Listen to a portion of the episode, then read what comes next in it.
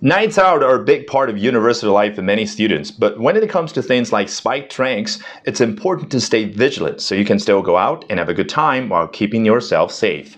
Drink spiking is when someone adds alcohol or drugs to a person's drink without them knowing. Sometimes it is done to cause distress or embarrassment to someone, but sometimes it is used with the intention of stealing from or sexually assaulting the victim. Alcohol is most commonly used to spike drinks, either by adding some to a non alcoholic drink or adding double instead of single measures. Drugs used to spike drinks are often called date rape drugs, but aren't always used for sexual assault.